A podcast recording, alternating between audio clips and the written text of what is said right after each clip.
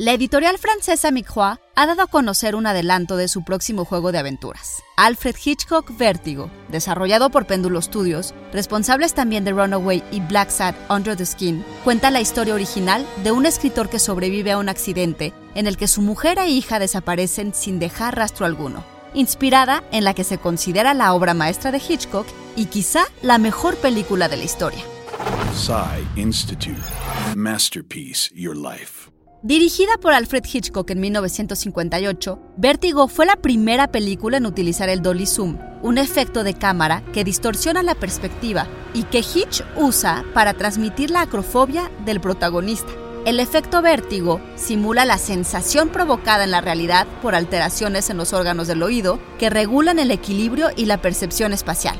Uno de los retos que enfrenta esta adaptación a videojuego será el lograr este efecto, pero en pantalla plana, en la que el control de la cámara muy posiblemente no estará en manos del jugador. Por ejemplo, una versión VR o realidad virtual podría incrementar las posibilidades de emular este que se conoce como el e-links lúdico, la búsqueda del vértigo en el juego. The main themes of the game are roughly the same ones that appear in the movie: obsession, madness, manipulation, identity, and the confusion between imagination, dreams, memory, and reality.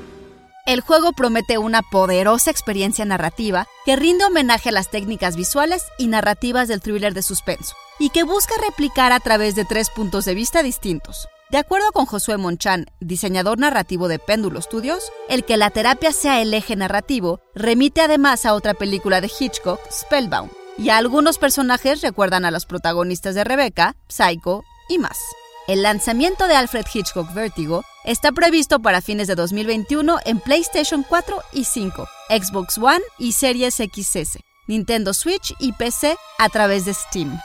Guión de Blanca López y Antonio Camarillo con información del sitio web de Metroid.